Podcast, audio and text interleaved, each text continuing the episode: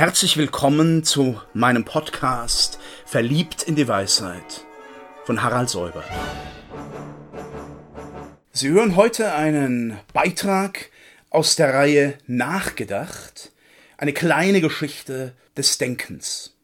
Im 11. Jahrhundert äh, haben wir eine völlig andere Belichtung. Wir haben eigentlich ein christliches Europa. Wir haben die Zeit des großen Kathedralenbaus. Es ist die beginnende Zeit der Gotik. Es ist die Zeit der wandernden Bauhütten, die ihre großen Spuren hinterlassen hat in den äh, Klöstern, in den Abteien und dann auch in den Münstern und Domen. Und wir haben nochmal eine ganz neue, auch sehr stark logisch differenzierte Ausprägung des Denkens und des Denkens, das diesen Glauben sich zum Thema nimmt. Äh, dies ist die Zeit, in der man über die Beweisbarkeit, über die letzten Gründe, äh, Gott anzunehmen, und zwar ihn als den Gott anzunehmen, wie er sich offenbart hat, nachdenkt. Äh, es ist die Zeit äh, des großen Denkers Anselm von Canterbury, auch Anselm von Aosta, weil er dort seinen Weg begonnen hat, der in verschiedenen Werken, verschiedenen Annäherungen Glaube und Vernunft, Fides und Ratio miteinander verbindet.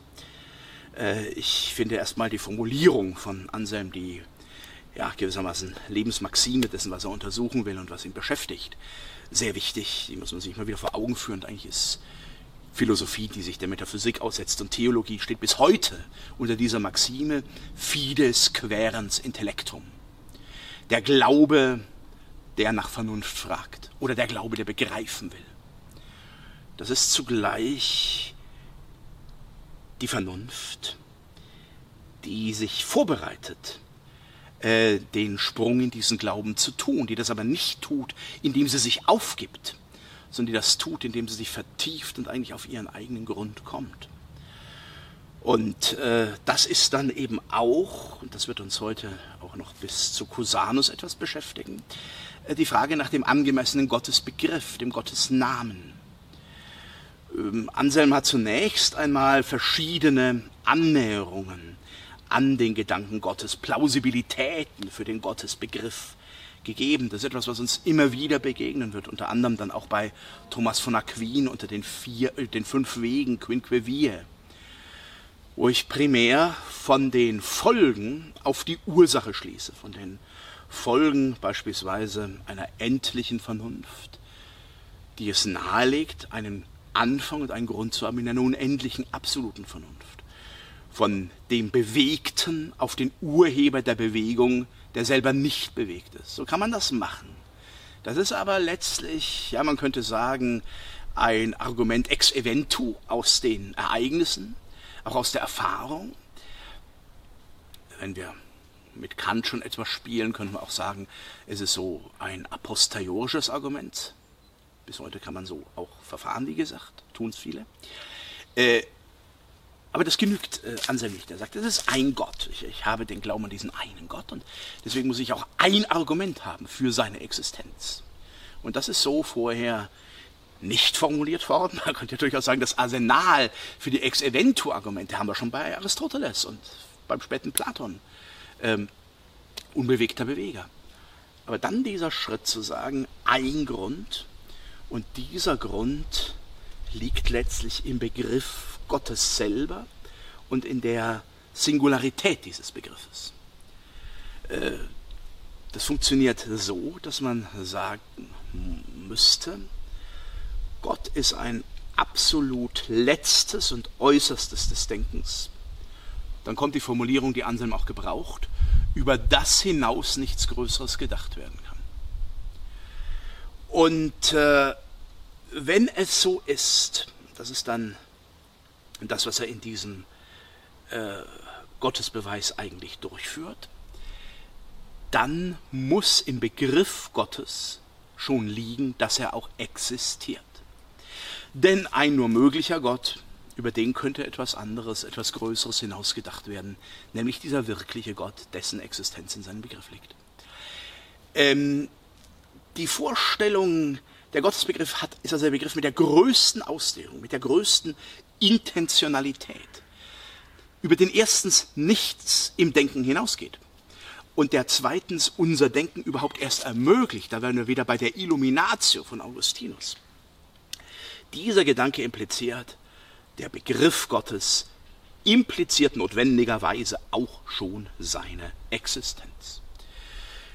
Das kann man mit dem Psalmwort machen. Das macht Augustin ja auch so, dass er sagt, der Tor spricht in seinem Herzen, es ist kein Gott.